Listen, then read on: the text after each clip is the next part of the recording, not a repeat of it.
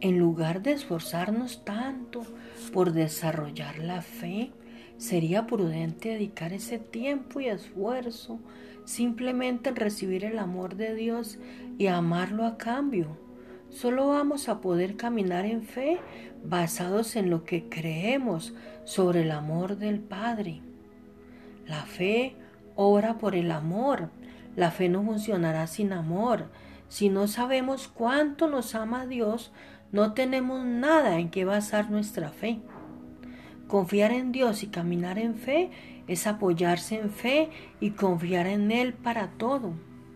Solo puedes hacer eso con alguien cuando sabes que eres amado incondicionalmente.